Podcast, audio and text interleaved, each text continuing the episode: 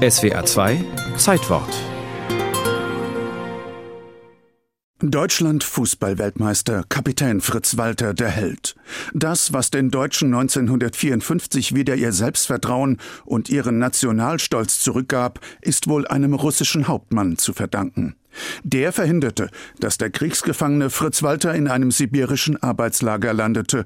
Aber der Reihe nach.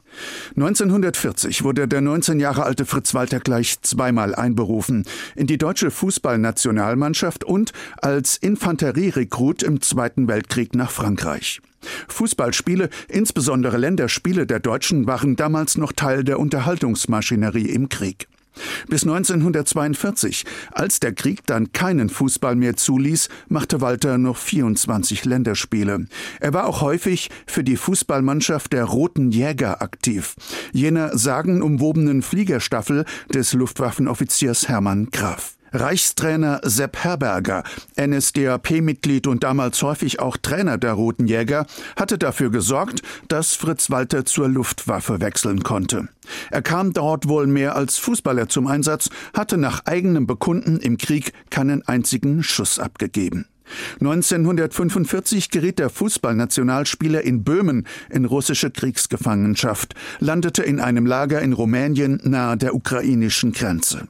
Nur eine Malaria, die sich Fritz Walter auf der Insel Elba eingefangen hatte, verhinderte seine sofortige Deportation nach Sibirien in eines der gefürchteten Arbeitslager.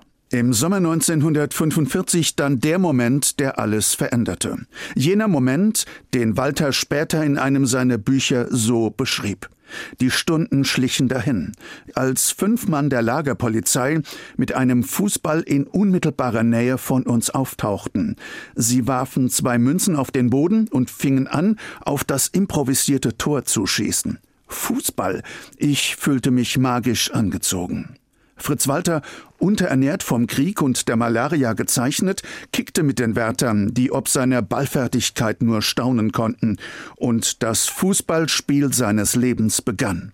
Er machte mit beim Duell zwischen Lagerpolizei und Lazarett, trickste, spielte Pässe und schoss Tore.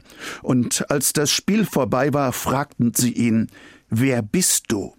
Als die Wärter kapierten, dass ein deutscher Fußballnationalspieler vor ihnen stand, informierten sie den für das Gefangenenlager verantwortlichen sowjetischen Hauptmann Schukow. Und der war Fußballfan. Fritz Walters großes Glück. Und dann haben die russischen Offiziere haben eine Mannschaft gehabt, die jeden Sonntag in Marmorosiget Sonntagsfußball gespielt hat gegen Rumänien. Und dann kam plötzlich einer zu mir und hat mich geholt ins Offizierscasino und ich bin dann mit rausgefahren und habe dann mit denen Fußball gespielt. Fritz Walter bekommt besseres Essen, eine eigene Pritsche. Die Züge nach Sibirien fahren ohne ihn ab. Und er führt die Mannschaft des sowjetischen Kriegsgefangenenlagers in Rumänien gegen heimische Mannschaften von Sieg zu Sieg. Und dann wird auch noch Walters Bruder Ludwig als Gefangener eingeliefert, auch ein Fußballer, wenngleich nicht so gut. Als die Gefangenen dann aus Rumänien an ihre endgültigen Bestimmungsorte verfrachtet werden sollen, hätten alle Deutschen nach Sibirien gemusst. Soldaten anderer Nationen durften nach Hause. Hauptmann Schukow setzte Fritz und Ludwig Walter aber als Franzosen getarnt in einen Zug Richtung Heimat und hat damit wahrscheinlich Fritz Walters Leben gerettet, denn viele seiner Kameraden sind nie mehr aus Sibirien heimgekehrt. Das Wunder von Bern hat also 1945 schon seinen Anfang genommen bei Fritz Walters Spiel des Lebens in einem Kriegsgefangenenlager in Rumänien.